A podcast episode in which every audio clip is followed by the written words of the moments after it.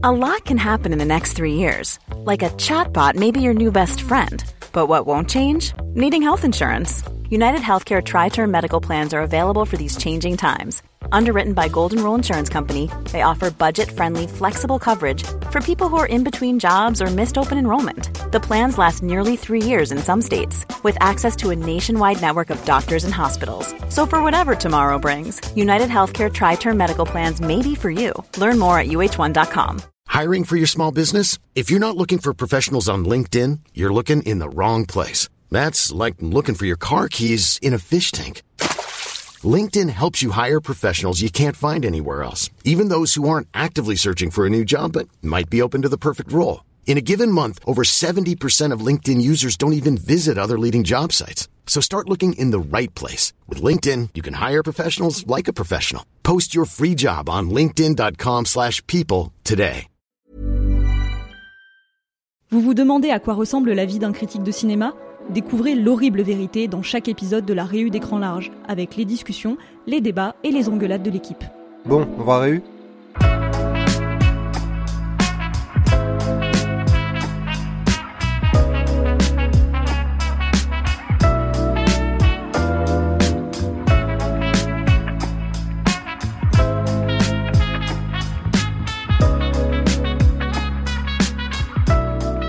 Allez, on commence la réu. Est-ce que tout le monde est là? Alexandre? Oui. Judith? Oui. Et je vois qu'il y a personne d'autre, donc euh, comme d'habitude, on l'a fait juste tous les trois.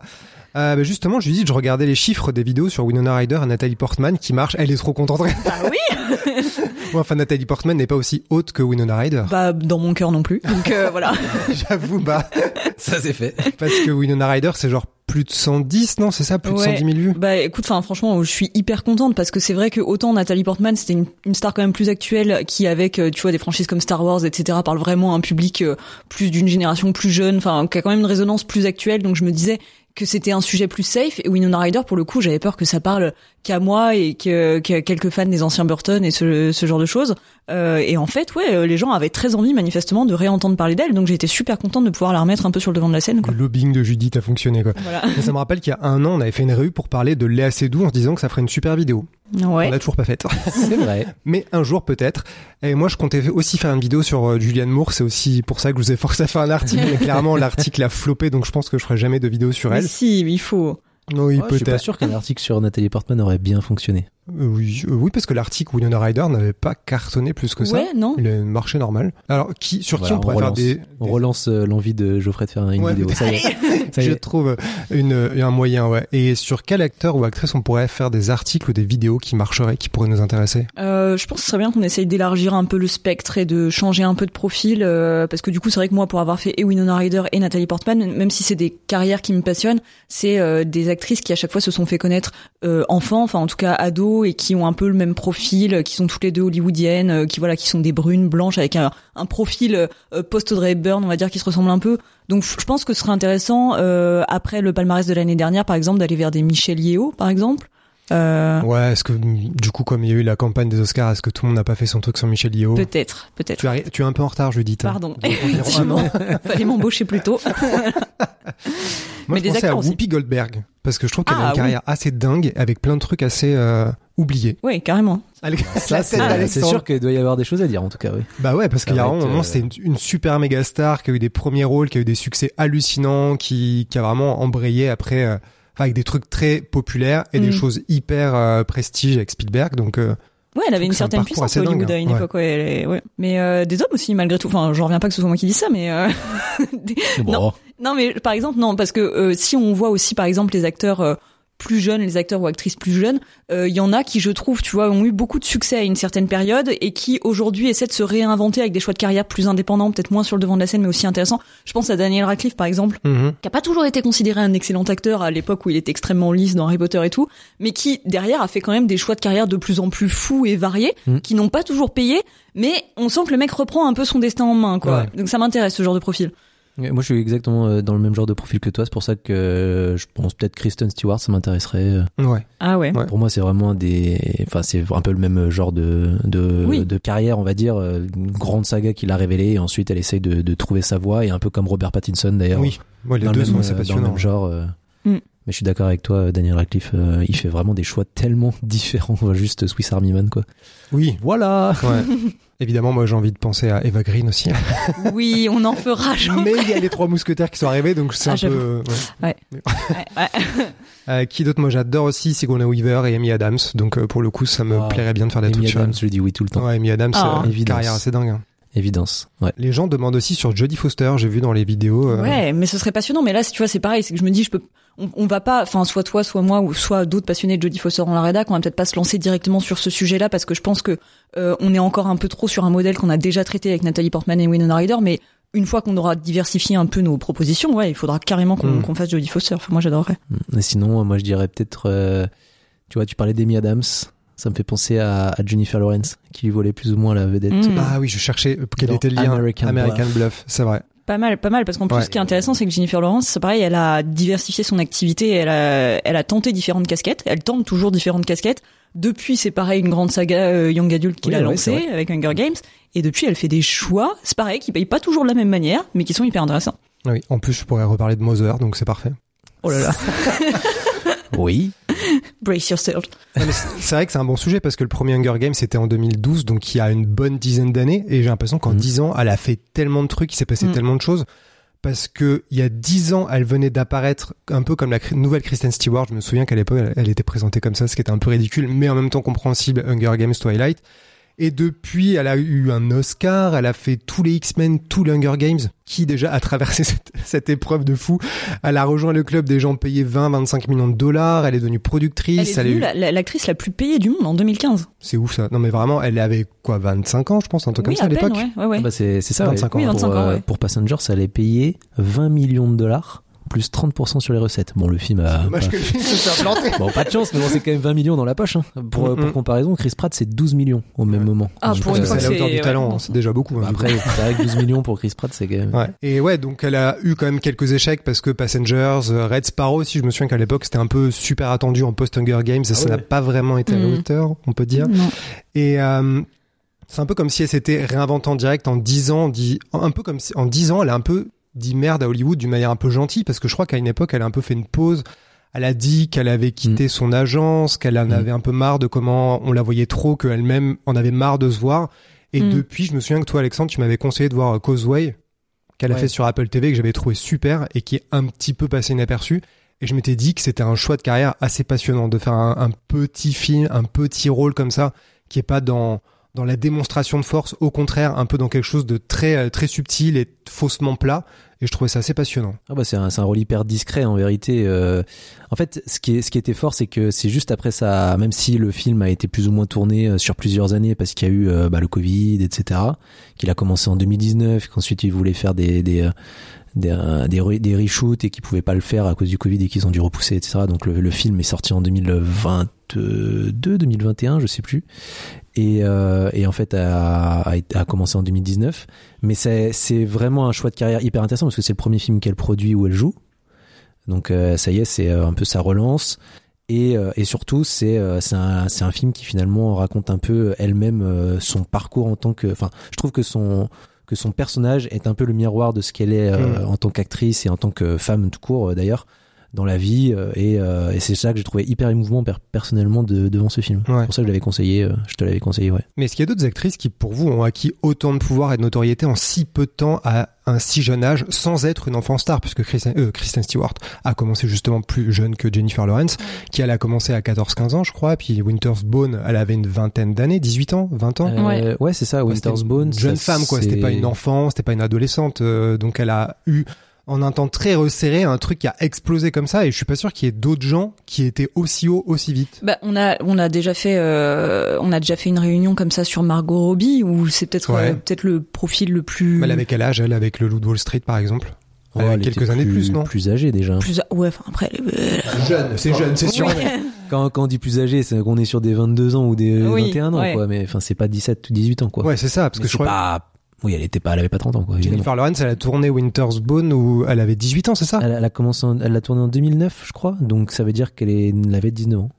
Grand max. Et elle a été nommée aux Oscars euh, pour ce rôle pour la première fois, quoi. ouais Ouais. Mais c'est, mais ce parcours est intéressant avec Winter's Bone parce qu'en plus, c'est euh, bon du coup elle vient d'une famille du Kentucky etc Mhm. et en fait euh, elle elle voulait devenir une elle voulait tra- elle voulait être actrice assez rapidement elle voulait faire ça et en fait euh, sa mère euh, enfin ses parents en tout cas et ses frères aussi ont accepté de déménager en tout cas de elle de la laisser déménager une partie de la famille déménager avec elle à Los Angeles pour pouvoir euh, pour qu'elle puisse percer quoi tout simplement euh, à Los Angeles Ils ont hypothéqué leur maison deux fois ou quoi. Enfin, genre vraiment Ouais, une galère. vrai, ouais. ils ont, Ouais, ils ont fait euh, un nombre de trucs incalculables pour essayer que ils se sont dit bah euh, vas-y c'est notre chance peut-être qu'elle deviendra millionnaire si elle est forte et elle pourra nous racheter une maison Paris Sauf que- réussi. Sauf que bon après on, on se brouillera et on se parlera plus trop pas de chance mais euh, non mais du coup en plus euh, c'est sa mère qui a en fait qui avait lu le livre donc c'est une adaptation en fait Winter's Bone de je ne sais plus euh, quel livre et je ne sais plus euh, quelle autrice ou auteur. Eh ben bravo. donc euh, je suis désolé pour ça. T'as pas bossé, Alex. Mais euh, mais en tout cas c'est euh, c'est sa mère qui l'a lu et elle s'est dit euh, en vrai euh, vas-y lance-toi. Je pense que c'est le meilleur moyen. Et elle l'a lu en 2006 donc c'est bien avant euh, que que euh, qu'il y ait des auditions euh, sur euh, à ce sujet. Et puis après quand elle a fait les auditions euh, ça a coulé assez rapidement euh, et Debra Grani qui a fait un peu euh, bah c'est elle en fait Ouais. Parce Mm. que avant Winter's Bone, qu'est-ce qu'il y a sur son CV J'ai vu qu'il y avait quelques films et des apparitions dans des dans des séries. Elle a joué dans Monk, Cold Case, Medium. Bon, un peu les passages obligés pour tout le monde, Ah je pense, dans des rôles.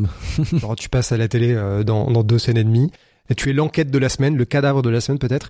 Et euh, alors, moi je me souviens d'une anecdote trop drôle qu'elle avait racontée au Graham Norton Show, je crois, où elle disait quand elle a commencé sa carrière, sa carrière tu fais des trucs un peu de mannequinat, de, de modèle un peu à la Mhm. con. Et elle avait fait une pub pour une Abercrombie, non, c'est ça que ça, ça Ouais. s'appelle ce truc de, de- à la con. Là. Cette euh, marque.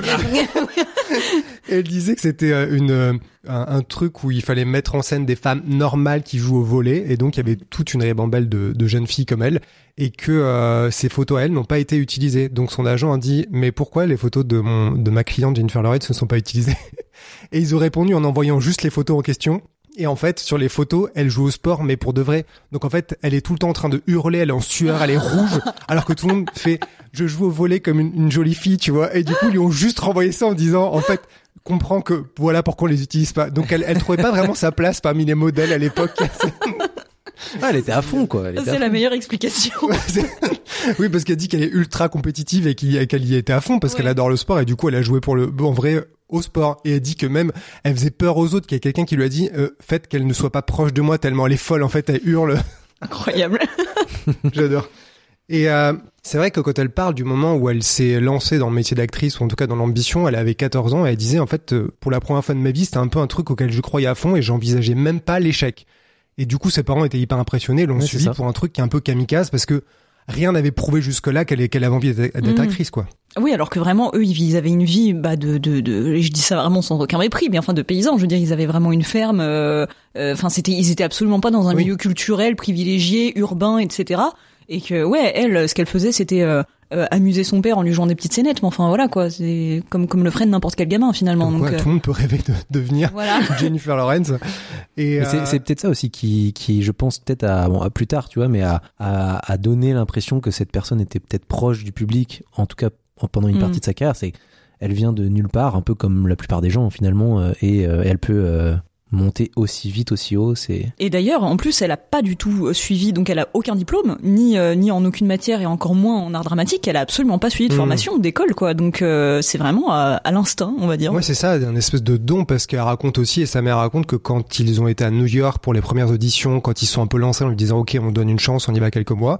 Euh, les premières auditions, les premiers tests qu'elle a fait, on lui a dit on n'a jamais vu quelqu'un faire des castings à 14 ans aussi bien. Mm. Donc la mère raconte un peu en rigolant euh, oui, bien sûr, on s'est dit que c'était du bullshit, mais en fait, visiblement, il y avait une espèce de, de talent à l'état brut, Mm. un peu euh, comme plein d'autres gens ont dit sur les castings, notamment Debra Granik euh, et après David Russell. Un peu comme si elle avait un truc, voilà, un, don, quoi. Le truc, elle l'a, et d'un seul coup, ça s'est révélé, et sans formation, sans entourage, sans dynastie qui Oui. est déjà placée à Hollywood, qui, a pu la faire grandir dans le milieu. Ses parents ne sont pas en bleu sur Wikipédia effectivement, mais euh, mais dès Winter's Bone en plus elle montre à quel point elle veut se battre parce que du coup il y a cette histoire de au départ elle a pas été prise au casting et en fait elle s'est battue pour euh, pour finir par l'avoir quoi. bah, c'est, mais c'est tant mieux qu'elle ait été prise, hein, parce Oui. que C'est ça ça qu'elle con. elle raconte qu'elle était un peu considérée comme trop jolie ou un peu trop raffinée pour le rôle et que elle a été un deuxième essai de l'autre côté sur la côte, euh, donc elle est à New York et qu'elle a pris un avion de nuit, elle est arrivée la tête dans le cul, elle a dit, maintenant elle le dit en rigolant évidemment, du coup là d'un seul coup j'avais l'air assez fraîche pour faire le rôle quoi. Oui, c'est ça, oui, voilà, oui, elle a, elle a- le moment où elle a su qu'a priori elle était pas retenue, elle a sauté dans l'avion et comme une folle, elle s'est jetée au pied de, de, de, ouais, de la réalisatrice, quoi. Puis là,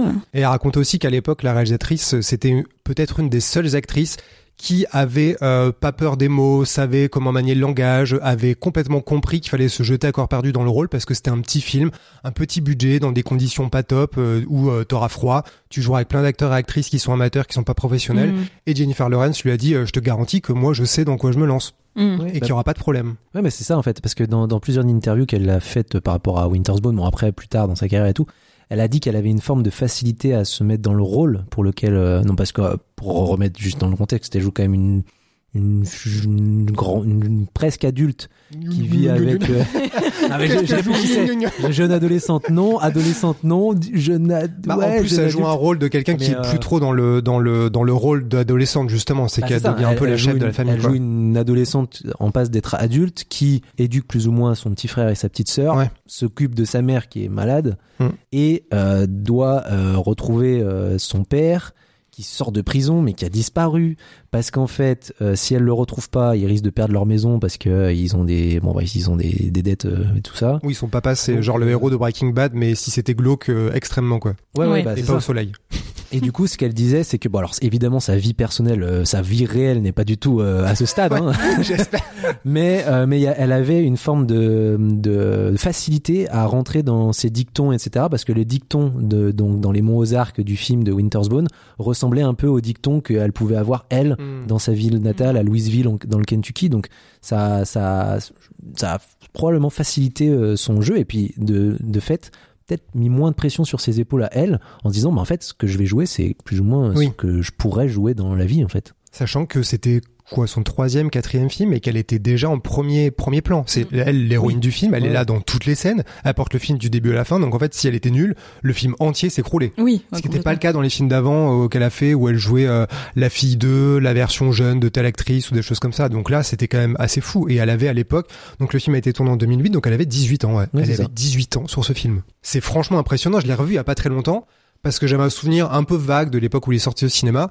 Et c'est vrai que euh, bon bah c'est un peu facile à dire avec le recul, mais elle porte le film sur ses épaules et c'est assez fascinant de la voir parce que toutes les scènes tiennent grâce à elle et je trouve que ce qu'elle fait très bien c'est qu'elle est pas du tout dans la démonstration des émotions c'est beaucoup en retenue beaucoup en en surface tout va bien mais tu sens qu'il y a beaucoup de trucs qui se passent parce que bah sa vie est un peu compliquée quand même Mm. Ah ouais. donc c'est franchement impressionnant Ouais, moi, j'a- j'adore euh, toute la partie dans Winter's Bone où, enfin, quasiment, on va dire la première demi-heure où en fait elle passe de maison en maison Ouais. pour aller rechercher des informations et qu'en fait on la suit juste elle en train de marcher dans la forêt, aller frapper à des portes, aller essayer de quémander quelques infos ici ou là à chacun, à chacune et à se faire remballer ou à se faire dé- dégager ou alors euh, à voir à se faire euh, tabasser, etc. oui c'est ça parce qu'elle tient tête à tout un tas d'adultes qui sont clairement euh, extrêmement menaçants Ouais, ça, ouais, mais c'est, enfin, c'est trop fascinant de voir en plus bon toute cette histoire de, au-delà de Jennifer Lawrence, l'histoire de Winter's Bone est hyper intéressante de nous plonger dans une Amérique dont on ne pourrait quasiment pas soupçonner l'existence. hein, c'est Mm. quand même, mais c'est vraiment les États-Unis, ce pays genre où les Ah gens cette zone a l'air habitent, complètement a à coupée du monde ouais. À peine un endroit pour aller chez eux. En fait, il faut passer dans une forêt à pied, etc. Et, et personne peut adresser la, parole à personne euh, sous peine de se faire euh, tuer derrière une grange, quoi. Oui, Enfin, et puis tout se sait quoi quand elle va voir quelqu'un Ouais. le deux heures après tout le monde est devant chez elle ouais t'as été voir Bernard et Gertrude ah oui. Euh, ouais d'accord mais ah, c'est ça. En plus, apparemment, c'est plein de consanguinité. Ils passent leur temps à se dire bon, en fait, on est tous de la même famille. Mais grave, on est, on est cousins, donc euh, s'il Mais je vais vous te quand même parce que t'as attendu sur mon préau pendant un peu trop longtemps, donc ça m'énerve. Et à l'époque, Jennifer Lawrence disait qu'il y avait beaucoup de scénarios pour des jeunes filles blondes qui étaient à chier et que celui-là, elle l'avait trouvé justement particulièrement intéressant et que, bah, visiblement, elle a tourné un rôle comme ça. Et ce qui est fou, c'est que vraiment, il lui est tombé dessus. Enfin, il a, il a croisé sa route assez rapidement parce qu'il y a sûrement plein d'actrices talentueuses de 18 ans, mais elle, au bout de quelques années, quatre ans après le moment où elle s'est lancée, elle est en train de, de tourner son premier gros film pour avoir sa première nomination aux Oscars. Ouais. Incroyable, surtout qu'en plus je sais pas à quel point ils ont fait campagne à l'époque, mais le film, je pense, c'est pas non plus le genre de profil de film qui aujourd'hui, en 2024, peut faire, euh, peut mener une impressionnante campagne pour les Oscars. Euh, donc, euh, donc ouais, c'est T'as d'autant plus l'impression que c'est vraiment dû à son seul mérite, on va dire. Bon, c'est jamais le seul mérite, on est d'accord, mais euh, voilà, il y a des films, on sait qu'ils sont programmés pour se retrouver nominés aux Oscars, ce qui n'était pas forcément le cas de celui-là. Oui, oui. Et c'est vrai qu'il a été remarqué à Sundance et aux Oscars, il a été aussi nommé comme meilleur film, meilleur scénario adapté Mm. et Jennifer Lawrence. Et c'est vrai que bah, c'est reste quand même un petit film. Et je sais pas à l'époque qu'est-ce qu'ils ont fait pour arriver jusque là. Est-ce que c'est juste le mérite? On sait que les Oscars c'est pas juste la popularité le mérite. Non, c'est Donc il y a sûr. sûrement quelque chose qui s'est passé derrière. En tout cas, ils ont misé sur un bon cheval. euh, tous les gens qui étaient euh, côté distrib et production. hein. Bah, il y a eu le mouvement. Je pense qu'il y a eu le- vraiment eu le lancer euh, Sundance, hein, qui avait encore plus d'importance. Je pense qu'il y a quelques que maintenant, on va dire. Actuellement, il y a toujours quasiment un film par an qui se dégage un peu de Sundance et qui Mm. peut essayer de tenter sa chance aux Oscars, genre Pass Live cette année, par exemple. Mais euh, mais je pense que du coup, euh, c'est aussi énormément ce qui a poussé euh, juste euh, ce, ce film. Après, de là, euh, me souvenir de ce qui s'est Oui. passé exactement cette année, de qui l'a poussé, de comment était la campagne à fond menée par quel distrib, etc. Euh, Bon, Et on peut aussi rappeler avant, j'avais oublié qu'elle avait joué dans Loin de la Terre brûlée, que j'avais vachement aimé au cinéma. Alors c'est ça date parce que je suis vieux, mais je l'avais trouvé vachement bien et elle avait quand même le luxe de jouer Charlize Theron jeune, hein, je crois. Ouais, c'est ça. Pas mal, Bah, non, mais elle joue, elle joue euh, Charlize Theron jeune et elle joue la fille de euh, Kim Basinger. Ah ouais, c'est pas mal. C'est pas mal, c'est plutôt pas mal. J'avais vachement euh, aimé ce film à l'époque. Je sais qu'il s'était fait un peu démonter, il est passé inaperçu et j'avais trouvé qu'il était hyper euh, fort. C'était euh, dans mon dans mon souvenir, c'est très noir quand même. Elle a un rôle assez torturé. Ah oui, oui, elle a un Ouais. rôle assez torturé. Bah, ça, se dé- ça se dévoile au fur et à mesure de l'intrigue. Mais euh, en effet, bon, c'est un film de Guillermo Arriaga, du coup, donc euh, un des scénaristes fidèles de, de Iñárritu au début de sa carrière, avant qu'ils se brouillent entre eux. Mais euh, du coup, c'est un film, en effet, c'est un peu un film choral, euh, mais sur plusieurs temporalités, d'une Mm. certaine manière, avec euh, du coup le- la temporalité de Jennifer Lawrence, la temporalité de Charlize Theron, et euh, entre les deux, euh, plus ou moins, euh, comment les deux affaires vont se relier dans, dans le temps. Et euh, du coup, ben, ce qui va se passer euh, du côté de Jennifer Lawrence va nous nous faire comprendre pourquoi le personnage de, Ch- de Charlize Theron est aussi torturé et aussi complexe.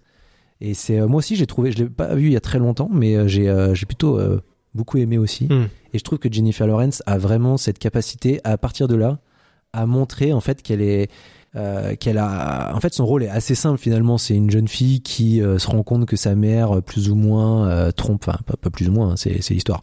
Donc trompe son père avec quelqu'un etc et puis elle essaye de euh, de la prévenir. D'ailleurs elle, elle raconte pendant euh, la plus tard elle a raconté que pendant la production du film pendant le tournage elle a refusé de parler à Kim, Kim Basinger pour justement bien se mettre dans la peau du personnage qui euh, en voulait énormément à sa mère de tromper son père et donc de plus ou moins détruire la famille euh, sans que son père le sache, etc.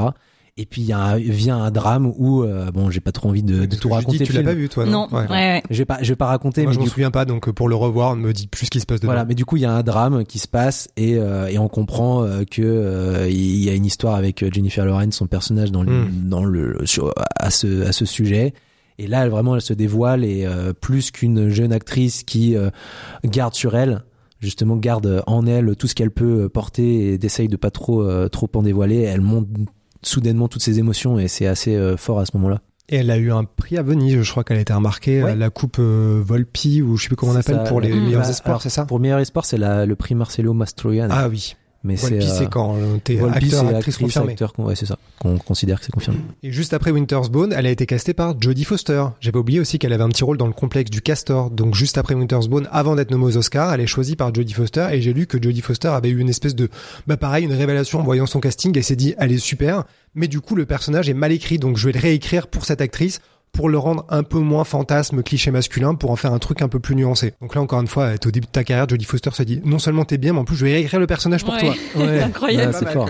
Et en plus, son, bon, son personnage est pas dingue dans le complexe du casseur, sachant que le film tourne quand même beaucoup autour de Mel Gibson et de sa performance Oui, euh, ri- marionnette. euh, marionnette ridicule. Mais bon, c'est un peu, c'est un peu marrant. Mais elle, euh, elle- encore une fois, c'est, c'est bon, c'est le rôle un peu cliché de la belle gosse du, du, du lycée qui euh, non, non seulement elle est belle et en plus elle est hyper intelligente, donc euh, voilà, voilà pas le, le bazar. Et euh, et il y a Anton Yelchin qui est en mode euh, ah euh, franchement j'aimerais bien sortir avec elle parce que quand elle me demande d'écrire son discours de fin d'année parce qu'en fait au fond d'elle cette femme euh, hyper belle à l'extérieur et hyper euh, intelligente vis-à-vis de tout le monde bah elle cache euh, un petit secret au fond d'elle fond, hein. elle a, elle a une faille euh, voilà et du coup euh, voilà donc euh, bon c'est un, rôle un peu basique mais, Hmm. mais elle est bien dedans encore une Ouais. fois Et elle raconte aussi à l'époque qu'elle a passé donc évidemment plein de castings pour plein de films, un peu comme tout le monde. Elle a passé le casting de Twilight comme à peu près tout Hollywood qu'elle Oh. n'a pas eu.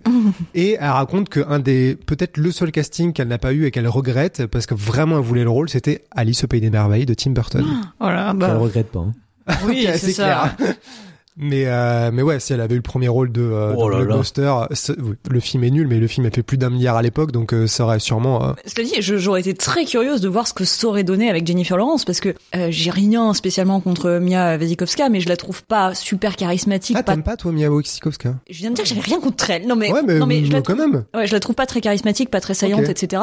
Et euh, tu vois, euh, Jennifer Lawrence, quel que soit le rôle, même les performances où elle a peut-être été moins louée par la critique, ce genre de choses, elle a vraiment une présence, il y a vraiment un truc, une force qui se, qui se dégage d'elle, Ouais. tu vois. Je trouve que Mia Wasikowska, elle a un côté très transparent quand même. euh. Ah, c'est marrant parce que je trouve que Wasikowska, elle a quelque chose de plus étrange, un peu naturellement. Alors que Ouais. Jennifer Lawrence, c'est un truc qui... Elles ont toutes les deux du charisme, je trouve, Mm. mais celui de Jennifer Lawrence, c'est plutôt à l'américaine, tu vois, ça m'étonne pas Oui, qu'elle joue des rôles de cheerleader et tout ça. Hmm. Et Mia Wasikowska, elle a quelque chose de anormal, je trouve. Mais Hmm. dans le bon sens, je trouve Mm. qu'elle a un regard, elle a quelque chose qui ne fait pas petite poupée. Donc je trouve que la Mm. prendre en Alice, elle fait poupée bizarre, alors que Jennifer Mm. Lawrence aurait fait poupée parfaite. Oui, sans doute. Sur le papier, en tout oui, cas. Oui, non mais c'est vrai. Non mais après de toute manière, je pense qu'elle a absolument pas le genre de profil qui avec lequel Tim Burton se sent euh, justement en, en adéquation, on va dire. Donc euh, Oui, c'est ça, pas étonnant qu'elle ait doit, il doit être en PLS quand elle arrive et qu'elle fait, qu'elle fait des blagues et qu'elle Oui, discute avec les bah, c'est gens ça. comme il dit qu'il est. bien quand même les filles un petit peu plus un petit peu plus éthérées, un petit peu Oui, plus c'est ça, voilà, parce que même. Eva Green, quand elle a raconté euh, le casting, euh, apparemment, euh, il dit trois mots, il est pas du tout expansif. Donc c'est vrai que Jennifer Lawrence qui arrive dans un poète poète et des blagues, et de dire oh mon dieu, c'est quoi ce cauchemar? Bon, et puis bien sûr, on arrive au moment où tout a basculé avec les X-Men et les Hunger Games, hein, évidemment. C'est là que la plupart des gens l'ont découverte. C'est X-Men qui arrive en premier. C'est Hunger Games qui l'a propulsé parce que le premier rôle, mais le tournage de X-Men, c'était fin 2010. Donc c'est l'année où Winter's Bone est sorti. Attends. Euh, ouais, Winter's Bone est sorti en 2010 et elle a sans doute été nommée à l'Oscar en 2011. Mais euh, de tout facto, ça est allé euh, vraiment dans- en, Oui. en même temps, quoi. C'est dingue. euh, Parce que du coup, elle a été castée sur pas grand chose entre guillemets pour faire le X-Men du coup. euh, Bah ouais. bah, parce qu'elle avait rien, elle avait rien fait qui se rapproche de ce genre de production, on va dire. Oui, c'est clair. Après, c'est vrai que Ah bah dans, non, ça c'est sûr, ouais. dans un film comme ça, Coral, il misait beaucoup sur James McAvoy et Michael Fassbender et tous les rôles autour à l'époque Mm. mystique. Bon, c'est vrai que dans celui-là, elle a un rôle un peu plus, elle parle plus quoi que Mm. dans les autres.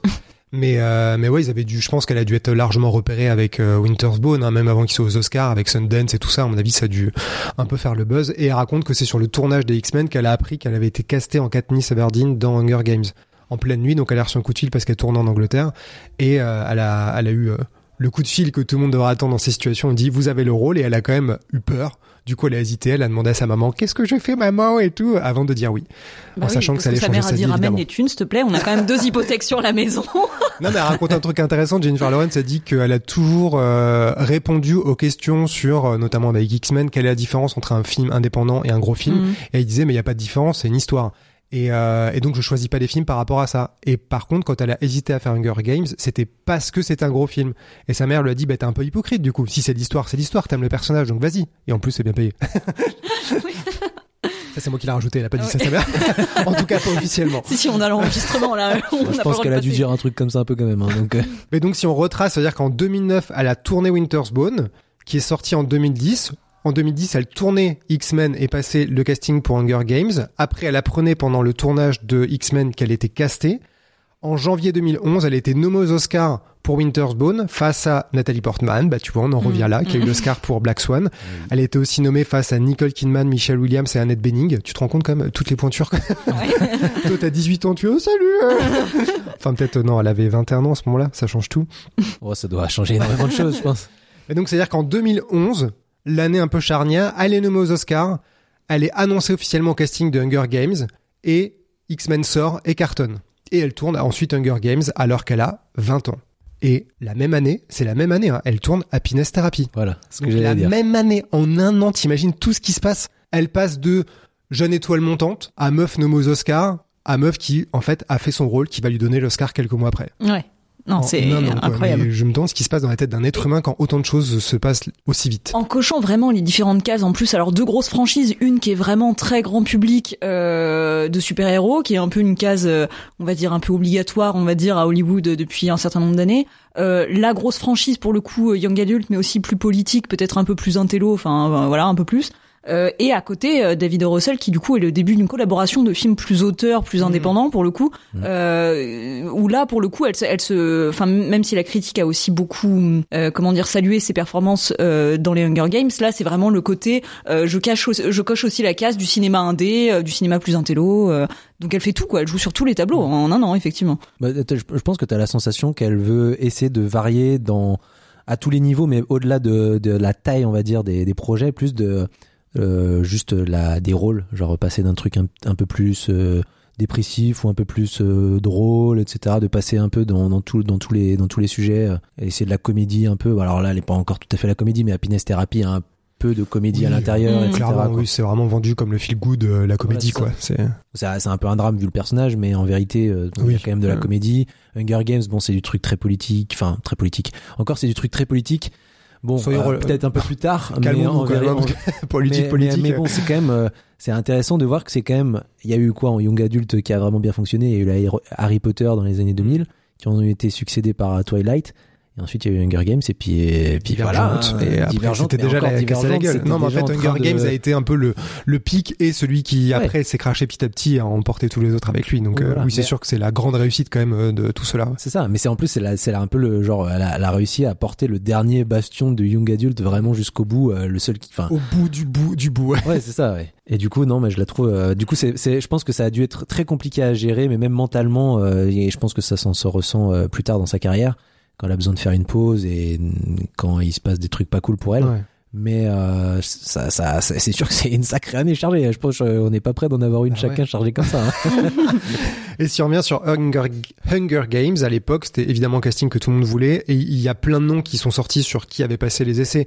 Il y avait. Hailey Steinfeld, Abigail Breslin, euh, Emma Roberts, Saoirse Ronan, Chloé Grace Moretz, Emily Browning, Shailene Woodley, qui fera après Divergent. Ah bah donc, elle a été préférée à absolument toutes les actrices à Hollywood qui étaient en activité dans sa tranche d'âge et qui n'étaient pas forcément euh, blondes ou brunes, parce qu'elle, c'était en brune pour le rôle.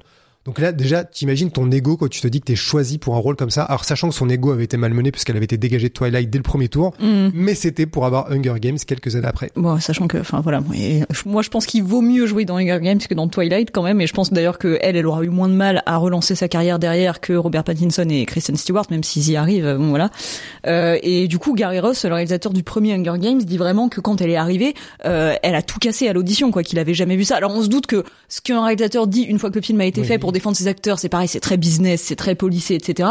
Mais malgré tout, officiellement, lui, il dit qu'elle a été absolument extraordinaire et qu'elle a euh, l'autrice aussi Suzanne Collin euh, des Hunger Games a dit que c'était évident pour elle que Jennifer Lawrence était le personnage, même si elle était un peu plus âgée que le personnage, parce que du coup, elle apportait cette maturité que on le redira aussi plus tard, elle a su apporter dans, dans beaucoup de rôles, euh, et qu'en fait, elle avait une compré- compréhension, pardon, vraiment immédiate et très complète de qui était le personnage. Elle savait exactement où elle allait.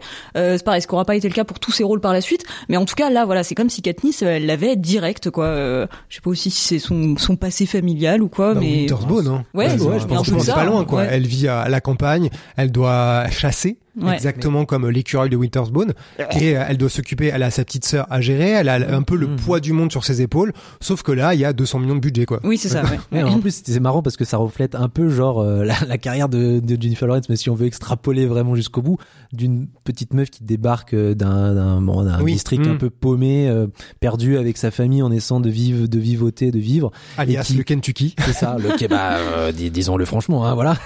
Et, euh, et qui va monter les grades jusqu'au bout, euh, enfin jusqu'au bout du bout, hein, c'est-à-dire monter jusqu'aux hautes sphères. Bon alors là, c'est les hautes sphères politiques, mais mais euh, mais dans la vie pour elle, c'est les hautes sphères hollywoodiennes. Et Ah oui, un elle peu, doit faire le show, avoir une robe qui brille dans la nuit ça. pour avoir Mmh, un Oscar, euh, ou comme euh, pour aller au Capitole à la télévision, devenir une méga star que tout le monde adore, pour filer de la thune, pour qu'on ait envie de te suivre, et que tu as envie de croire en toi-même, et que tu te dépasses, et que tu deviennes pas juste une héroïne qui euh, arrive à gagner la guerre, mais juste l'espèce d'idole de tout un peuple et de toute ça, une ouais. nation, quoi. ouais, c'est ça. D'ailleurs, hein, je pour euh, ajouter à sa performance, elle a c'est un film là pour le coup qui pour la première fois, tu me diras, je suppose que pour X-Men, elle a dû quand même s'entraîner un peu, un minimum, mais là pour le coup pour celui-ci, elle a dû vraiment euh, suivre des entraînements. Alors elle a appris donc à grimper aux arbres, à tirer euh, à l'arc, il y a une une médaillée, une médaille de bronze euh, des Jeux Olympiques. Attends, je retrouve le nom de cette dame.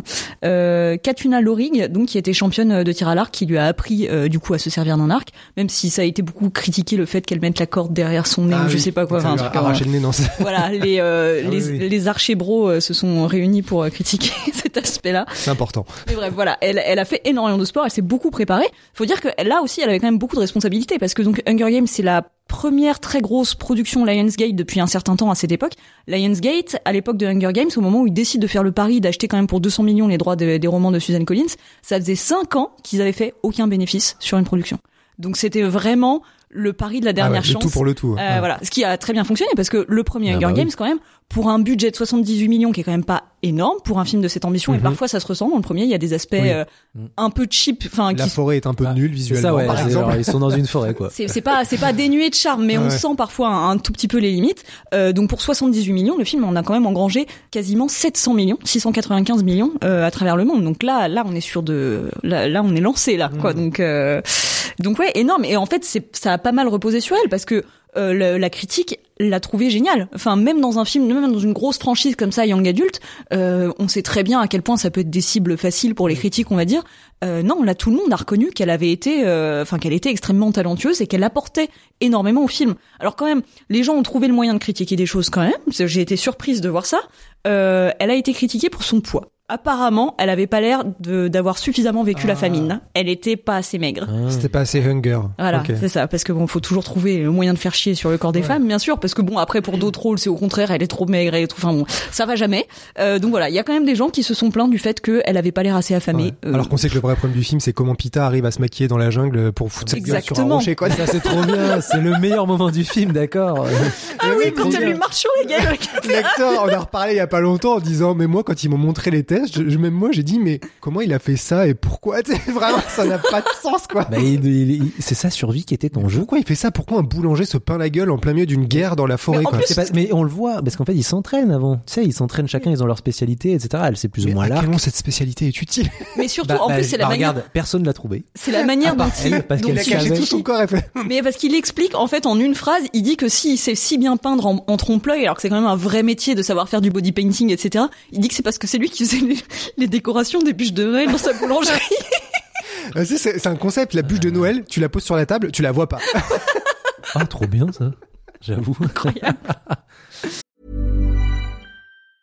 A lot can happen in three years, like a chatbot may be your new best friend. But what won't change? Needing health insurance. United Healthcare Tri Term Medical Plans, underwritten by Golden Rule Insurance Company, offer flexible, budget friendly coverage that lasts nearly three years in some states. Learn more at uh1.com. I'm Sandra, and I'm just the professional your small business was looking for. But you didn't hire me because you didn't use LinkedIn jobs. LinkedIn has professionals you can't find anywhere else, including those who aren't actively looking for a new job but might be open to the perfect role, like me.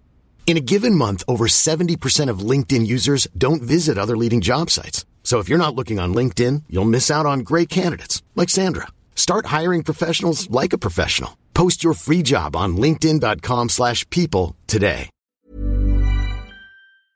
Mais oui, c'est vrai que si tu compares à Kristen Stewart ou même Shailene Woodley dans les Divergentes et Twilight, euh, je pense que elle, elle avait peut-être la saga qui était la plus noble, qui est un plus Mm. le plus resté. D'ailleurs, c'est pas pour rien qu'il y a un nouveau Hunger Games qui est sorti euh, il y a pas longtemps.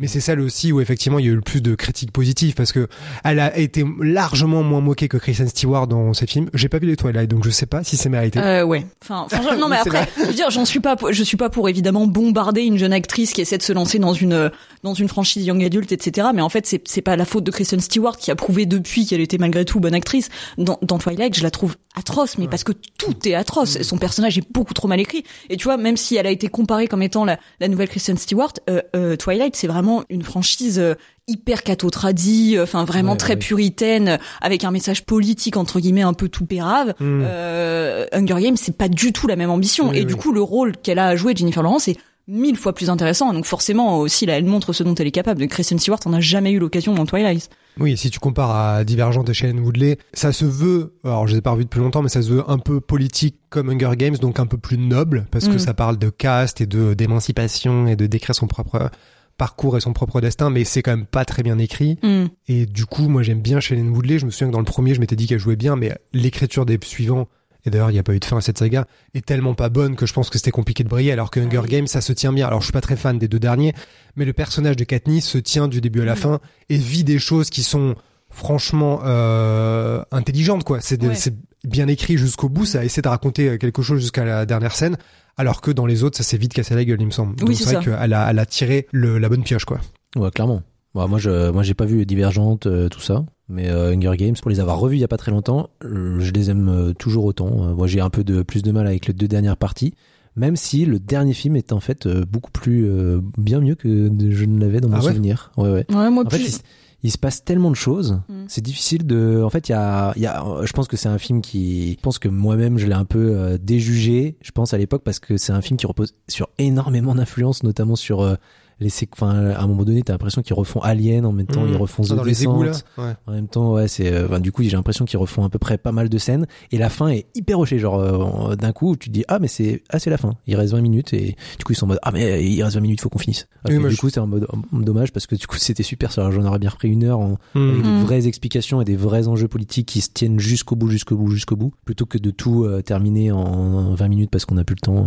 Euh. Bon, de toute façon, le meilleur, c'est le deuxième. hein. C'est l'embrasement. Bah, alors là, par contre, Ça, je suis pas d'accord. Il y a pas de Ah doute. ouais mais- Ouais, Quoi non, en Mais plus pour quoi les le avoir revus là, euh, bah moi je pense quand même que c'est le premier malgré Oh tout. là là. Oh non, Euh, le deuxième est visuellement beaucoup Moi je pense mieux. que le moins bon c'est le troisième parce qu'on Oui. sent malgré Oui. tout qu'il y a le côté première partie qu'on remplit Ah, pas ça- trop pour garder. euh, Ah, ça voilà. traîne, ça traîne. Ouais. Euh, mais après voilà ces films moi je les ai complètement euh, stupidement boudés à leur sortie justement parce que nouveau Twilight et que j'étais en mode ouais, c'est pas pour moi euh, donc je les ai vus un peu plus tard mais euh, en fait je me suis dit mais été complètement stupide en fait moi je les aime vraiment bien je trouve pas que ce soit des, des, des chefs-d'œuvre bien sûr mais euh, mais je les trouve vraiment vraiment solides. Et plus je les vois plus je les aime. Euh, je les trouve euh, intelligents culottés très bien joués. Enfin ouais moi je trouve que c'est rempli de bonnes choses. Et donc ouais le premier je sais pas il a une une fraîcheur, une sorte de, il a une atmosphère, je trouve hyper particulière, assez glauque quand même, qui, qui, qui rechigne pas tout en faisant du grand spectacle. Il y a cette espèce d'ambiance, bah très un peu euh, Fad. très URSS. euh, non mais non, mais Non, non. avec, avec justement un peu les, les côtés cheap qui viennent rajouter du, du, du- une- je sais pas, une sorte d'univers un peu parallèle, un peu difficile à saisir que j'ai- moi j'aime bien. Bah, en fait, ce qui est trop bien dans le 1, alors moi je suis pas, pas aussi fan que toi du 1, je préfère le 2 largement, mais en fait, ce qui est trop bien avec le 1, c'est qu'il y a vraiment une découverte d'univers, et l'univers est, je trouve, hyper bien développé dans le 1, euh, Mm. dans, dans le sens où on, on nous immisce dans ce nouvel univers et on nous montre un, un peu toutes les spécificités de cet univers, mais très rapidement sans que ça devienne genre, euh, il faut qu'on présente un univers et blablabli, blablabla. Non, non, ça va. Et après, il y a une heure dans le Hunger Games. Et à la fin, il se passe quand même un peu de, bah, il y a un peu de, de développement vis-à-vis des personnages aussi, etc. Donc, c'est, c'est- le seul problème pour moi dans, dans, dans ce Hunger Games, c'est la mise en scène qui est nulle à chier. C'est en détail. Ça, ça me dérange pas, Judith, tu vois. On comprend rien, Non, oui, notamment dans le Hunger Games avec la, enfin la, la caméra au point et ou à l'épaule. C'est, c'est, c'est ignoble. On, on comprend rien aux scènes de, de baston. Ouais, puis je trouve que visuellement euh, c'est chiant alors que Hunger Games 2 dans l'arène là Ah. qui sont tournés à Hawaï et tout, je trouve que c'est beaucoup plus amusant, beaucoup bah c'est des jeux quoi vraiment. il y a Bah, beaucoup oui. plus de choses qui arrivent comme événement, il y a la brume toxique, euh, il y a le décor avec de l'eau au milieu donc t'arrives mieux à comprendre comment l'espace est fait et j'ai Ouais, plus ouais. la sensation d'un piège énorme. Ah oui, ouais, mais moi je trouvais que malgré tout le côté redit est un peu trop présent pour moi. Euh, Il faut zapper le je premier, c'est ce que je te dis. non mais cela, dit le premier non mais c'est vrai euh, je, je parlais justement on sentait parfois les limites un peu dans la mise en scène et dans les moyens je vois par exemple le moment où ils arrivent dans l'arène donc ils, ils arrivent par leur tube du haut du sol là pour arriver sur leur piédestal Ouais. et en fait on la voit elle monter comme ça on, on la voit ensuite toute seule sur, sur, sur son piédestal et ensuite on voit ces échanges de regards en plan serré avec les autres. Mais du coup, on sait qu'ils sont tous montés d'un coup à un moment donné en cercle autour de, de des, du, du package des d'armes. armes, là, Voilà. ouais. Et en fait, à aucun moment, t'as un plan large qui nous montre cette action-là en, en large. Alors que c'était évident que c'était le truc à faire, le truc visuel joli Monsieur à montrer. Gary Ross quoi.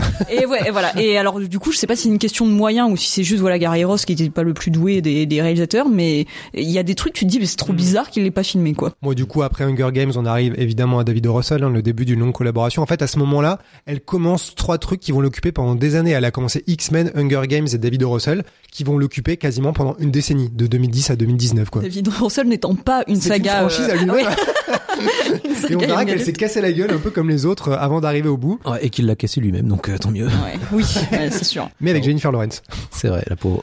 Euh, donc, ce qui est marrant aussi avec le casting de Happiness Therapy, c'est qu'encore une fois, euh, enfin beaucoup plus que les autres, c'était un rôle qui ne lui était pas du tout destiné, pour lequel elle n'était même pas vraiment, euh, elle n'était pas du tout à l'image du rôle. Le projet, il est passé entre les mains de, de 400 personnes.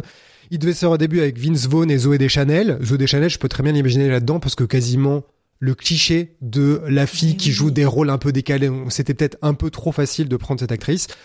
Et après, ça a failli être Anne Hathaway. Ouais. Alors là, c'est intéressant. J'ai du mal à un peu plus imaginer Anne Hathaway dans ce rôle. Toujours est-il qu'elle l'a abandonné visiblement parce qu'elle n'était pas dispo, slash parce qu'elle n'était pas d'accord avec David O. Russell. Comme on sait que maintenant c'est visiblement un gros bâtard, c'est peut-être pas étonnant. Ouais. Euh, et c'était un rôle qui à l'époque était ultra méga convoité, sûrement parce qu'il y avait une loupiote Oscar Oscar au-dessus. Et David O. Russell dit que vraiment plein d'actrices de renom se sont un peu battues pour l'avoir, notamment Angelina Jolie. Angelina Jolie qui vraiment voulait le rôle. Alors t'imagines le gap entre Jennifer Lawrence Wow. et Très Angelina bizarre. Jolie, quoi. Ouais. Kirsten Dunst aussi. Blake Lively, Olivia Wilde aussi j'ai vu. Alors c'est des profils quand même vachement différents. Mais c'est marrant parce que c'est pas du tout des profils de son âge surtout.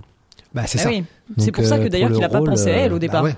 Parce qu'à l'époque, donc le film, il est sorti en 2012, donc elle a tourné, elle avait genre 21 ans Ouais, c'est ça. pour un rôle qui, alors je sais pas si dans le film on est censé se dire qu'elle est plus âgée ou que c'est une veuve qui a 21 ans. Non, si elle le joue, elle joue vraiment le fait qu'elle soit. Alors, euh, je, je suis pas sûre qu'elle dise qu'elle a 21 ans, mais je crois qu'elle appuie sur le fait quand même qu'elle est très jeune pour être veuve.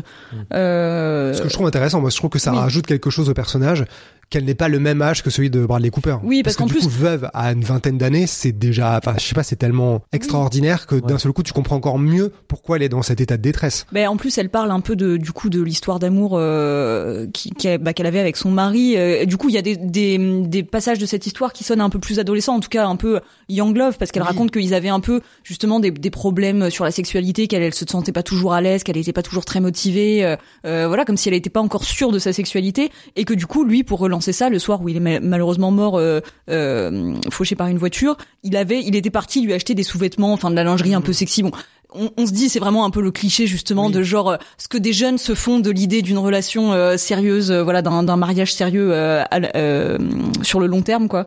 Donc ouais, ils ont vraiment intégré ça dans le scénario. En tout cas, moi, c'est l'impression que ça me fait. Et du coup, pour le coup, euh, David. Russell pensait effectivement qu'elle était trop jeune au départ, surtout donc euh, qu'elle joue le love interest de Bradley Cooper qui avait 37 ans à l'époque. Aïe. Euh, voilà. On sait que d'habitude, c'est le genre de choses qui ne dérangent pas Hollywood. Et Ouais. effectivement, ça l'a tellement pas dérangé qu'il l'a quand même casté. Ça dérange pas David Russell surtout. Voilà, absolument. Mais euh, voilà, donc il a évidemment donné les excuses entre guillemets classiques de genre oui, mais son regard était intemporel, n'avait Oui, pas oui. d'âge. À, à deux doigts de dire elle a une âme vieille, je ne sais pas. Mais euh, mais voilà, qui disait qu'elle était pas du tout euh, self-conscious, enfin, pas du tout euh, centrée sur elle-même, Ouais. pas du tout à se préoccuper de son image, de ce à quoi elle ressemblait, et que du coup elle avait peur de rien et qui s'est dit allez let's go. Et ça, c'est un truc que plein d'autres gens disent sur elle, notamment, je me rappelle Meryl Streep sur Don't Look Up, euh, qu'elle fera des années après, disait, elle comparait comment DiCaprio et Jennifer Lawrence travaillaient de manière très différente.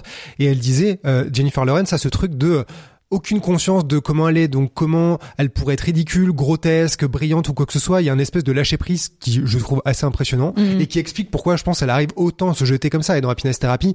Alors moi, j'aime plutôt le film. Je sais qu'on n'est pas tous d'accord là-dessus, mais euh, elle, elle fait extrêmement bien ces scènes-là. Le moment où elle pète un cap dans le bar, même le moment où juste elle fixe Bradley Cooper quand elle arrive et qu'ils se fixent tous les deux chez la Ah. sœur. Ça, ça me dit un truc. C'est super bien joué. Elle a un truc de vraiment d'évidence. elle arrive, elle déboule, elle est comme ça, elle te fixe, elle te regarde et elle te dit merde. Oui oui. Elle le fait vraiment marrante. super bien. Alors que ça pourrait être un peu ridicule et le rôle flirte un peu avec cette espèce de cliché de la meuf qui arrive et qui est un peu la tornade, je suis un peu décalé, j'ai beaucoup de problèmes et je suis surtout très beau, très drôle et très bonne. Mais elle le fait tout le temps avec euh, je sais pas, il y a un naturel qui la rend super tendre et drôle et tu te moques jamais d'elle, tu te dis juste cette fille elle est vachement intéressante, il y a plein de choses auxquelles j'ai pas accès. Donc ça rend le personnage euh, paradoxalement euh, extrêmement profond. Le fait qu'elle soit si jeune, je trouve que c'est un paradoxe assez bizarre qu'elle soit veuve aussi jeune si ça avait été Anna Tawai qui a euh, je sais pas 8 ou 10 ou 12 ans de plus. Du coup, c'est une femme adulte de l'âge de Bradley Cooper à peu près. Là, c'est une gamine quoi. Elle est toute jeune, te dis mais elle est veuve aussi jeune mais comment tu peux survivre à ça Ouais. et je trouve qu'elle arrive à le faire d'une manière tellement pleine d'énergie, tellement joyeuse, en même temps tellement triste et tragique. Il y a plein de moments où tu vois à quel point elle est pas bien derrière. Elle Oui. est pas dans le show constant. Il y a plein de moments où je trouve qu'elle joue très bien la bascule, notamment la scène où ils sont devant le cinéma et qu'elle commence à lui gueuler dessus pour dire eh ce mec il est en train de m'agresser il est en train de m'agresser pour que tout le monde lui tombe dessus parce que tout le monde sait qu'il est un peu le fou du quartier. Et tu vois qu'en silence elle observe la scène parce que les flics arrivent et que tout le monde prend ça au sérieux. Et tu vois qu'elle observe ce qu'elle a fait et qu'elle se dit en fait ce mec est pire que moi. Mm. il est pire que moi pas dans le sens euh, c'est un loser, mais il est en détresse encore pire que moi, et peut-être que cette détresse va m'aider à sortir de moi pour avancer. Donc je trouve que ce personnage est vraiment magnifique. Elle le fait vraiment super bien. Ouais, alors bah, pour le coup, moi je trouve pas du tout que son personnage soit magnifique, mais par contre je suis d'accord pour dire qu'elle lui apporte vraiment quelque chose. Alors là, contrairement à ce que ce que je disais avant sur Katniss, là pour le coup, euh, quand elle est arrivée pour travailler ce personnage-là, elle savait pas du tout où elle allait, mais c'est aussi ça qui l'a un peu séduite, c'est le fait euh, l'impression que ce personnage était complètement l'opposé d'elle-même et qu'elle ne le comprenait pas. Donc c'était vraiment une sorte de, challenge qu'elle se lançait, quoi. Donc ce qui est intéressant. Moi, là où j'aime pas trop ce film et pas trop ce personnage notamment, c'est que elle, elle est vraiment, comme tu le disais un peu, c'est la caricature de ce qu'on appelle la manique Pixie Dream Girl. euh, et justement, euh, donc c'est un concept qui a été théorisé sur ces personnages féminins au cinéma. Euh, qui peuvent parfois intervenir dans des bons films, hein, c'est pas la question, mais qui sont un peu, euh, qui servent de support, on va dire, euh, au parcours psychologique du personnage masculin, où elles, elles sont très délurées, euh, très amusantes, un peu folles, etc., qu'elles vont servir un peu d'exhausteur pour le personnage masculin, qui du coup va vraiment s'en servir comme marchepied pour se révéler. Euh, et justement, le personnage de Zoé Deschanel dans euh, 500 jours ensemble. voilà, euh, est vraiment cité en général comme étant l'exemple parfait de ce type de personnage, aussi celui de euh, de Eternal Sunshine of the Spotless Mind de Kate Winslet. Ouais. Et donc là, moi, je trouve qu'on est encore plus dans ce cliché de genre ah la fille elle est trop folle et euh, genre ah bah j'en tombe amoureux. Surtout qu'en plus, je trouve qu'on n'arrive pas à comprendre comment le personnage de Bradley Cooper en tombe amoureux. Enfin, on, on comprend qu'il en tombe amoureux, mais je trouve qu'on on comprend pas son parcours psychologique à lui. Je trouve qu'on la manière dont son amour naît alors qu'il est toujours obsédé par son ancienne femme, je trouve que c'est pas crédible. Mais bref. Euh, mais par contre, c'est clair que elle, malgré tout, elle est vachement bien. Euh, Là-dessus, je suis d'accord. Après, tu trouves pas que justement dans celui-là, Bradley Cooper, il joue euh, parce que j'ai l'impression que ce truc de euh, la Pixie Girl, c'est un mec lambda transparent qui tombe sur une meuf délurée qui va lui redonner des couleurs à sa vie. Et là, en fait, tous les deux sont dans un état extrême de ça et sont tous les deux quasiment des clichés de ce truc qu'en fait le curseur est tellement haut qu'en fait Mm. tu animes la vie des gens tu jettes un livre par la fenêtre euh, parce que tu pètes un câble tu viens réveiller tes parents dans la nuit pour dire oui euh, Hemingway machin et tout en fait t'es fou t'es juste fou Oui, oui. t'as juste un problème euh, t'es instable psychologiquement et les deux sont dans cet état d'excès et vont un peu se rééquilibrer tous les deux je trouve donc ça que Oui. je trouve assez joli Ah complètement, mais c'est un côté hyper mignon et tout, mais du coup je trouve que c'est ça en fait beaucoup dans le regardez, je fais un film mignon, j'ai bien conscience que c'est très très mignon ce que je filme, tu vois, et je trouve que ça manque de sincérité et de je trouve qu'on sent que le, film veut vraiment en faire des tonnes dans le côté euh, comédie romantique euh, un peu déluré. Euh, je, ouais, je trouve que ça sent pas, ça, ça, ça fleure pas spécialement bon la sincérité et l'authenticité, je trouve. Mais bon. ok bon ben très bien Judith n'a pas de cœur retourne voir Hunger Games 3 vas-y Alors, juste un détail, justement. Pour ce rôle-là, au contraire, David O. Russell lui a demandé de prendre du poids. Donc, il faudrait un jour faire la courbe des régimes que Jennifer Lawrence a dû suivre pour ses rôles, mais ça n'a pas dû être triste. Eh ben, en parlant de prise de poids on peut arriver à American Bluff en parlant de Christian Bale Oh là là. Parce que donc elle a retrouvé euh, David O. Russell pas peu de temps après pour American Bluff. Là encore un rôle où elle avait pas du tout l'âge sur le papier puisqu'elle joue la femme de Christian Bale qui a pris euh, 30 kilos pour le pour le rôle et qui est absolument dégueulasse dans le film et qui est quand même entre Jennifer Lawrence et Amy Adams. Alors ça c'est le meilleur science-fiction de l'année quoi. Alors, cela dit, euh, justement, Christian Bale, merci à lui quand même d'avoir exprimé son inquiétude au moment où David. Russell euh, a casté euh, Jennifer Lawrence, parce qu'il a dit, ok, genre, j'ai aucun problème, elle joue très bien, c'est pas le souci, mais par contre, je peux littéralement être son père, donc comment on fait? Parce qu'en général, c'est une question que beaucoup d'acteurs américains ne se posent pas, hein, ou beaucoup d'acteurs tout court d'ailleurs. Euh, lui a quand même soulevé la question, et euh, bah, de toute manière, il a dû faire avec, hein, c'était pas lui le directeur de casting, mais il dit justement que malgré tout, il a été extrêmement impressionné par euh, par sa performance et surtout par la manière dont elle a transformé justement cette différence d'âge à son avantage, parce que du coup, elle a ajouté tout un euh, toute une coloration de daddy issues à sa relation avec lui, et que du coup, voilà, elle en a fait quelque chose de cette différence d'âge, et donc, euh, bah voilà, ça a donné la performance qu'on connaît et qui est vachement bien aussi, quoi. Oui, parce qu'à l'époque, euh, enfin, le film a été évidemment, euh, tout le monde a applaudi le film, la performance de tous les acteurs, euh, les 50 acteurs et leurs perruques. Mais Jennifer Lawrence sortait du lot, elle a été nommée aux Oscars comme meilleur second rôle. Et c'est vrai que quand elle arrive, bon après c'est encore une fois facile si je suis un peu cynique de loin parce que le rôle est conçu comme une tornade. Elle arrive, elle fout le bordel, elle est drôle, elle est délurée, elle est complètement contrôlable, elle fout la merde dans le plan des gens. Donc en fait c'est quasiment l'incident déclencheur à un stade du scénario. Et euh, et elle est euh, elle est flamboyante de pathétique quoi vraiment elle, elle, elle pète un câble tout le temps euh, dans la dans la scène dans la, dans la dans les toilettes du restaurant où elle embrasse euh, Amy, Amy Adams, Adams, ouais. qui est une idée d'ailleurs de, Jennifer- de Jennifer Lawrence je crois Qui avait Donc, euh, juste envie de péchouer Amy Adams, du coup. que je peux comprendre Oui. euh, mais ouais c'est vrai que c'est un peu un boulevard pour une actrice comme ça. Elle a un petit rôle parce qu'elle est en arrière-plan. Elle est pas dans l'intrigue principale avec tout euh, tout la bande arnaqueur mais euh, je me souviens notamment de la scène où elle est au restaurant avec son amant. Et en fait euh, jusque là tu vois en surface qui est cette personne. Et là à un moment elle se touche l'oreille et bouge ses cheveux. Et en fait elle murmure un peu en disant euh, en fait, je sais pas, euh, j'ai peur du changement et je sais pas, peut-être que je me dis que je vais peut-être mourir avant de savoir changer. Et c'est un des petits moments où tu Mm. te dis, ah, il y a un être humain derrière la, la blondasse complètement folle euh, Mm. qui danse sur, euh, c'est quoi, c'est Guns N' Roses euh, sur lequel elle fait sa, sa choré de, de Mm. ménage là. Donc plein de scènes qui sont, tu peux encapsuler un peu, oh, regardez comme elle est trop cool, mais elle arrive quand même à incarner ce personnage qui pourtant pourrait être juste une bouffonne sur le papier. Donc euh, encore du talent euh, à son niveau, au niveau de David Russell. Et, et ça paye parce que tu vois, euh, Happiness Therapy, pour revenir un tout petit peu en arrière, c'était un budget de 21 millions, il en a quand même rapporté 236 mi- millions, euh, donc euh, joli pari aussi. Petite on n'est pas sur des scores de Hunger Games, bien Ouais. sûr. Hein Petite réussite. oui, euh, non mais c'est voilà. quand même beaucoup. Hein. Et, euh, et American Bluff, du coup, on est sur 40 millions de budget pour un box-office de 251 millions. Donc euh, voilà, la, la différence est pas tout à fait comblée, mais malgré tout, euh, ça reste des bons scores. Surtout que Happiness Therapy, du coup, on, on n'a pas, on est passé rapidement dessus, mais c'est quand même son premier Oscar, du coup. Ouais. Oscar de la meilleure actrice, en plus pas Oui, dans un oui. second rôle, mais Et face à Jessica Chastain dans Zero Dark Thirty, donc c'est un peu des, ça, ça dégoûte un peu. Pas mal. Mais euh, Emmanuel Riva aussi dans Amour, donc euh, voilà. et donc Et la nomination l'année l'année d'après dans le pour le second rôle euh, dans, dans American Bluff, quoi. Donc c'est à chaque fois David Russell et elle, c'est clair que Ah ça bah, fait des ouais, étincelles, tu quoi. comprends pourquoi ils ont essayé de continuer. Ouais. Et Ouais. du coup, Oscar à 22 ans, ça fait d'elle la deuxième plus jeune actrice à avoir un Oscar. L'Oscar de la meilleure actrice. Oscar meilleure actrice, oui. Mais euh, ouais non, mais c'est sûr que moi je bon je peux j'étais pas à fond sur euh, elle pour la pénest pour pour l'Oscar en question parce que Mm. voilà, Jessica Chastain était en face mais mais euh, moi je trouvais qu'elle était justement alors je me souviens très très mal d'American Bluff que j'ai pas vu depuis le cinéma et qui en plus m'avait pas mal déçu. Donc euh, j'en ai pas retenu grand chose si ce n'est la performance de elle en fait euh, que je trouve euh, je me souviens je m'étais dit mais waouh genre elle va être là justement je me disais à l'époque ça va être l'actrice qui va avoir deux Oscars le plus jeune et tout. C'est sûr elle est exceptionnelle et puis elle a perdu finalement face à Lupita Nyong'o euh, contre pour Years mérite, a Slave qui est très bien aussi. Donc euh, bon voilà mais bon euh, j'aurais préféré que ce soit elle cette fois. Et comme on parle de son Oscar, on peut parler de comment tu fais pour avoir un Oscar et qui va de pair avec son succès absolument foudroyant à l'époque. C'est que, donc, je pense que c'est un secret pour personne que pour avoir un Oscar, il faut faire campagne comme si tu veux être président ou maire de Paris au Et ça coûte très cher. ça coûte cher, il faut de la thune, il faut du temps, euh, il faut beaucoup d'énergie, sûrement beaucoup de drogue et d'alcool pour tenir euh, le cap dans les soirées, mais en gros, tu fais une parade et tu vas à des avant-premières, tu vas à des soirées avec tous les gens qui peuvent voter. Et il y a eu un, un article à l'époque dans Vulture qui avait été fait, qui était assez euh, dingue, il était pas très long, mais assez édifiant. Et en gros, c'était Jennifer Lawrence qui était entre deux jours de tournage de euh, Hunger Games, je sais pas lequel à ce moment-là. Et euh, elle est venue à une projection, elle a passé 30 minutes dans une salle pour un peu, après la projection, saluer les gens qui sont euh, les réalisateurs, les acteurs, tous les gens qui peuvent faire que tu seras nommé et que tu auras l'Oscar surtout.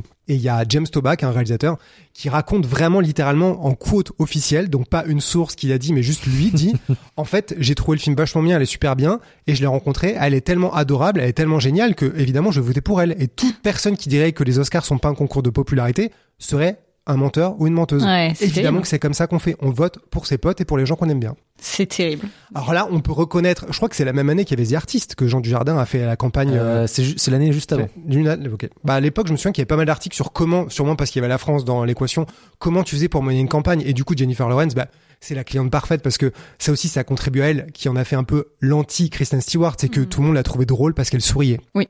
Kristen. Stewart, les gens disaient, elle sourit pas, Ouais. cette conne, elle est tout en train de faire la gueule, ses films sont de la merde, du coup c'est une merde. Jennifer Lawrence à côté, c'était, oh elle sourit tout le temps, elle est blonde, elle est drôle, elle fait des blagues, elle est comme moi, elle adore manger des chips devant la télé-réalité, putain elle est trop bien. Oui. ouais, ouais. Je caricature à peine. Hein. Non, non, mais il y a de ça, il y a de ça.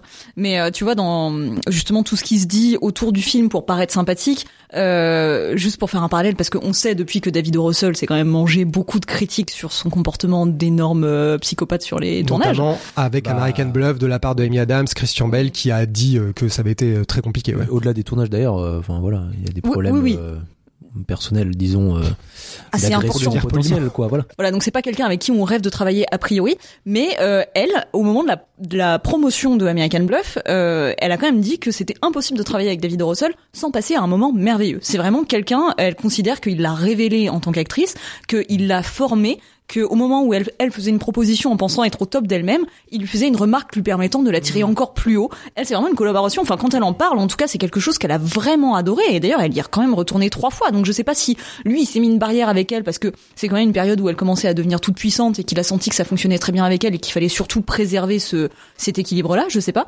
Euh, mais en tout cas, quand on les entend parler l'un de l'autre, ils ont l'air vraiment d'avoir adoré collaborer je pense c'est un ensemble. truc de tempérament parce qu'à l'époque, quand Amy Adams a donc commencé à parler en me disant en fait j'ai pleuré beaucoup de fois sur le plateau d'American Bluff et plus jamais je ferai ça parce que j'arrivais pas à me désolidariser de ce rôle et de ce projet quand je rentrais chez moi avec mes enfants donc ça allait trop loin et on lui disait mais Jennifer Lawrence et tout et elle disait mais en fait elle elle est en téflon genre elle est en, en matière euh, impétable tu vois tellement elle est forte et je pense que justement le côté self-conscious qu'elle n'a pas Mm. ça l'atteint moins mais je, vu comme elle en parlait, on aurait dit que c'était les mêmes méthodes. Juste, Amy Adams était plus touchée par ça parce que bah, c'est un être humain, et Jennifer Lawrence, bah, c'est un surhumain, quoi. Je sais pas, parce que Mm. de pas réussir à être touché par ça, de loin, en tout cas, sans connaître euh, les faits exacts, ça ressemble un peu à ça. Ils ont des méthodes de travail un peu rentre dedans qui ont l'air de marcher ensemble. Ouais. Ouais, et puis, mais je pense aussi que Jennifer Lawrence, elle est, elle est portée juste par euh, sa popularité que Amy Adams n'a jamais eu à ce stade. Enfin, Oui. même si elle est, une- c'est une excellente actrice que je trouve formidable, elle a jamais eu le stade de popularité. Elle n'en aura Oui, oui. probablement jamais, malheureusement pour elle, qu'a eu et que a un peu toujours Jennifer Lawrence.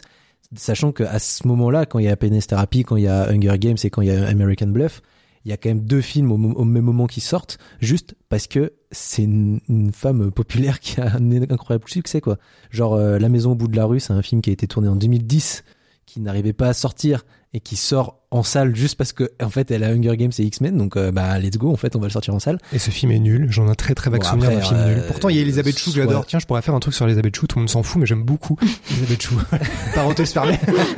Et il y a surtout The Devil You Know, où elle joue euh, avec Rosamund Pike, ou elle joue chez Ah, elle joue la jeune Rosamund Pike. jeune ouais. Rosamund Pike, et ce film, il a été tourné en 2005. T'imagines 2005, il sort en 2013 au cinéma, génial, quoi. juste parce qu'en le fait, distrib et les prods se dire ah, les gars, j'ai une idée. Jennifer Lawrence est trop euh, trop populaire, donc ils se disent bah vas-y, let's go, on, on le lance quoi. Merde, les vieilles casseroles que j'avais Ouais, c'est ça. qui ressortent au ciné. Et c'est vrai qu'à l'époque, elle devient tellement populaire que je me souviens que ça a commencé petit à petit, mais les compiles de ses blagues sur YouTube, le fait qu'elle ait fait plein d'interviews où elle disait des trucs drôles, c'était vraiment le soldat parfait hollywoodien qui pouvait vraiment être drôle en toutes circonstances et drôle avec un truc qui justement, comme vous le disiez au début, se rapproche un peu de toi parce que vraiment on dirait une, une meuf normale. En fait, elle te raconte euh, comment elle s'est mis une caisse la veille, comment elle s'est cassé la gueule dans la rue, comment elle a essayé d'aller voir des stars et que elle-même était un peu gênée. Elle raconte un moment où elle a été à la table de Harrison Ford et J.J. Abrams en se disant on est des collègues. Du coup, elle arrivait en mode hey salut et tout le monde l'a regardé. Qui est cette meuf Et du coup, elle est repartie la queue entre les jambes, mais elle raconte ça en rigolant.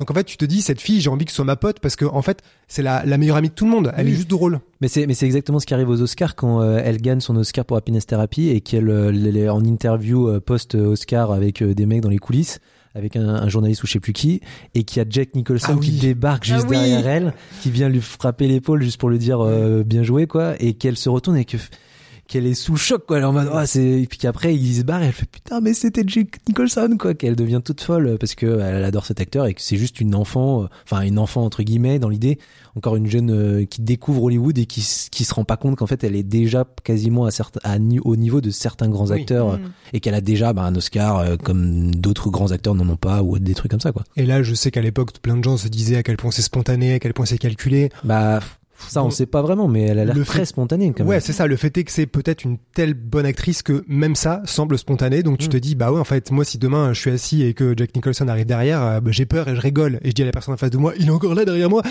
Quand même. Moi, j'ai surtout peur. je pense. surtout s'il fait ses sourcils. Là. Donc on est en 2012-2013. Déjà sur ses salaires, c'est drôle parce que le premier Hunger Games, elle a touché 500 000 dollars, ce qui est pas mal quand même. Euh, sur Winter's Bone, c'était plutôt euh, 3 000 dollars la semaine, donc elle a dû toucher, euh, bah je sais pas, elle a dû tourner 4-5 semaines, donc on voit le Ouais. petit gap. voilà Et Hunger Games 2, ils avaient pas besoin de renégocier son salaire parce que tu signes pour plusieurs films dans ce genre de situation, mais ils ont re- renégocié, réévalué évidemment. Parce que bah, t'as Jennifer Lawrence, tu te la mets plutôt dans la poche que ado, et elle a renégocié pour avoir 10 millions. Bon, c'est une Ah, belle négociation Petite négociation. Belle négociation. Petite négo, tu Euh. passes de 500 000 avec un petit bonus sur le box-office, donc on va dire 1 million à 10 fois plus pour le deuxième film. Et apparemment pour les autres après, c'était probablement le double. Donc Ça 2012, donne des idées. Hein. Ça donne des... J'ai hâte de parler, je euh, sacré négo quand même là Ah moi aussi il faut que je parle avec quelques personnes. Alors, parce que- Et est-ce qu'on peut dire que c'est là le pic de sa carrière le parce que 2012-2013 j'ai l'impression que c'est là qu'elle était sur toutes les sagas, qu'elle a eu son Oscar, Mm. qu'elle son cachet a explosé, qu'elle est devenue un peu la, la coqueluche à Hollywood, que tout le monde l'appréciait, que tout le monde savait qui c'était surtout, et qu'elle avait les pleins pouvoirs. Elle était à la fois sur la saga populaire et tous ces rôles-là étaient quand même euh, euh, mainstream, tu vois. C'était que des films. je- Happiness Therapy, c'est un feel good movie. Hunger Games, c'est un truc qui rassemble plein de gens. X-Men, c'est un truc qui rassemble plein de gens. C'est des publics différents mais complémentaires. Il y en a aucun qui peut se dire j'irai pas voir les autres. Tu peux vraiment communiquer entre tous ces films et du coup, bah tout le monde t'aime et tout le monde te regarde. Mais c'est ce que j'allais dire. Je trouve en fait c'est à ce moment-là que sa carrière explose ou en tout cas arrive à une forme de plafond d'une certaine manière.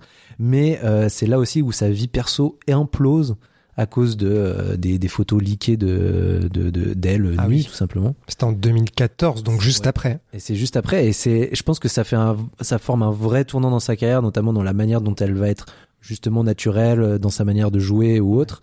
Et c'est un peu euh, la dégringolade au-delà de ça. Bon, c'est sûr que bon, euh, la- enfin, c'est honteux tout ce qui lui est arrivé, etc. Donc, euh, ça a pas dû être facile à vivre, notamment quand t'as 24 ans et Mais que. ouais, t'imagines vivre ça, tout bah, ça, le positif et le négatif c'est ça, aussi quoi, jeune, genre, quoi. Non, mais en du plus, jour ce au qui- lendemain. Ce qui était terrible, c'est qu'en plus, euh, comme euh, Hollywood, c'est quand même une ment- mentalité souvent assez puritaine, etc., surtout envers les jeunes filles, c'est qu'en plus, la pauvre, elle a dû faire des excuses publiques, elle a dû s'excuser d'avoir échangé des photos de nature vaguement sexuelle avec son copain dans un, dans un cadre privé.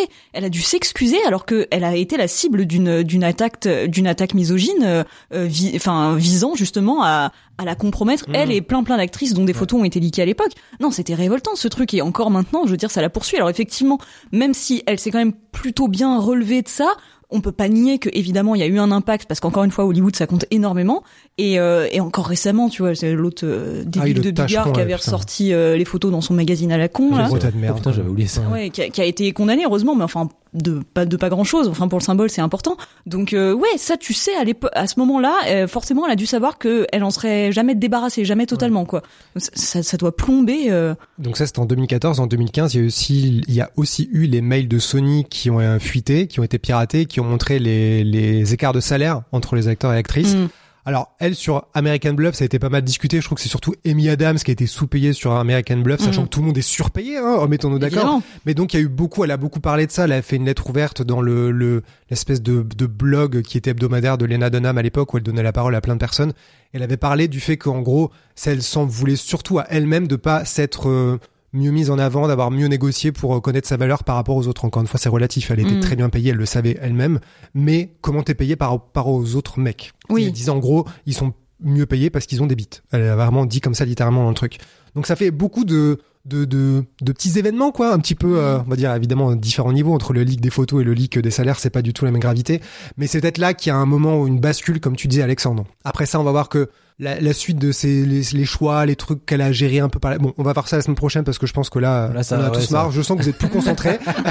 On arrive au bout d'une heure donc ça je sens les yeux qui commencent à tomber euh, donc on est on est d'accord que 2012 c'est le pic 2012-2013 parce qu'après ça est-ce que ça veut dire que la redescente était obligatoire qu'il n'y avait pas d'autre choix? Oui, parce que je, je rappelle juste, je fais un mini écart sur Hunger Games 2. C'est quand même euh, le, film a dépassé les, es- les espoirs même du premier film, donc avec un budget un peu augmenté, mais quand même des recettes de 865 millions.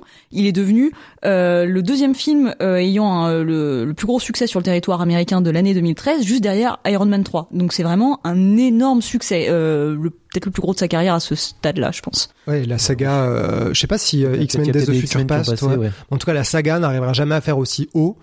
Bon, en plus, moi, je trouve que c'est le meilleur film, donc c'est un peu le pic de cette saga, mais en tout cas, c'est sûr qu'il y a un truc énorme qui est touché à ce moment-là. Parce que vraiment, tous les compteurs sont bons. Elle, aux yeux du public, elle, c'est une méga star. Elle a eu un Oscar. Elle tourne à la fois dans des sagas, deux sagas en même temps, plus elle est affiliée à un réalisateur qui est à l'époque considéré, qui commence un peu à moins l'être, mais considéré comme un cinéaste, un auteur. Mm. Donc en fait, elle cache, elle coche toutes les cases. À chaque fois, j'ai du mal à le dire. et, euh, et donc, évidemment, quand tu arrives à ce pic-là, tu te dis, est-ce que tu peux redescendre? Bon, je sais pas si elle est redescendue. Le fait est qu'il y a eu quand même quelques changements après ça dans sa carrière. Et d'ailleurs, c'est marrant si tu compares à, encore une fois, Kristen Stewart. Non seulement elle était moins aimée à l'époque, mais elle, elle aura besoin de plus de temps pour arriver à des rôles de prestige comme Spencer ou Sils Maria. Jennifer Lawrence a tout fait en l'espace de un an, un an et demi. Oui. Tout en même temps. C'est que tu dis, mais euh, je suis pas sûr qu'il y ait quelqu'un d'autre qui fait fait autant. Ouais, ça, Ouais. qu'est-ce que tu fais après Qu'est-ce que tu as envie de faire après ça Mm. T'es riche, tout le monde t'adore, t'as un Oscar, bah tu rentres chez toi, non Oui. Euh, donc après les quelques couacs, bah moi j'ai envie de dire la fin de la saga Hunger Games, les X-Men ça a commencé à un peu partir en vrille. Euh, le film d'après avec David O. Russell a été un peu moins brillant. Bon, puis après il y a les Red Sparrow, les Mother et Passenger.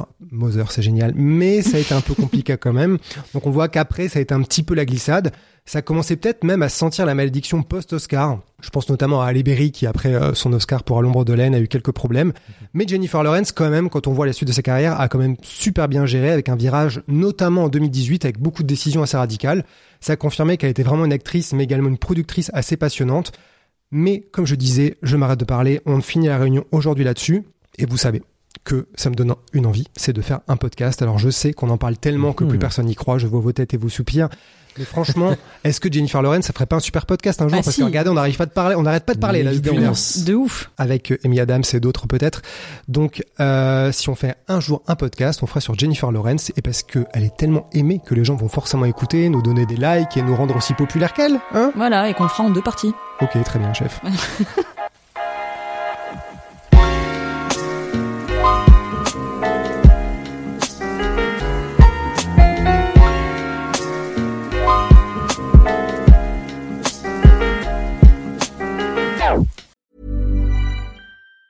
Planning for your next trip? Elevate your travel style with Quince. Quince has all the jet setting essentials you'll want for your next getaway, like European linen, premium luggage options, buttery soft Italian leather bags, and so much more. And it's all priced at 50 to 80% less than similar brands. Plus, Quince only works with factories that use safe and ethical manufacturing practices. Pack your bags with high-quality essentials you'll be wearing for vacations to come with Quince. Go to quince.com slash trip for free shipping and 365-day returns.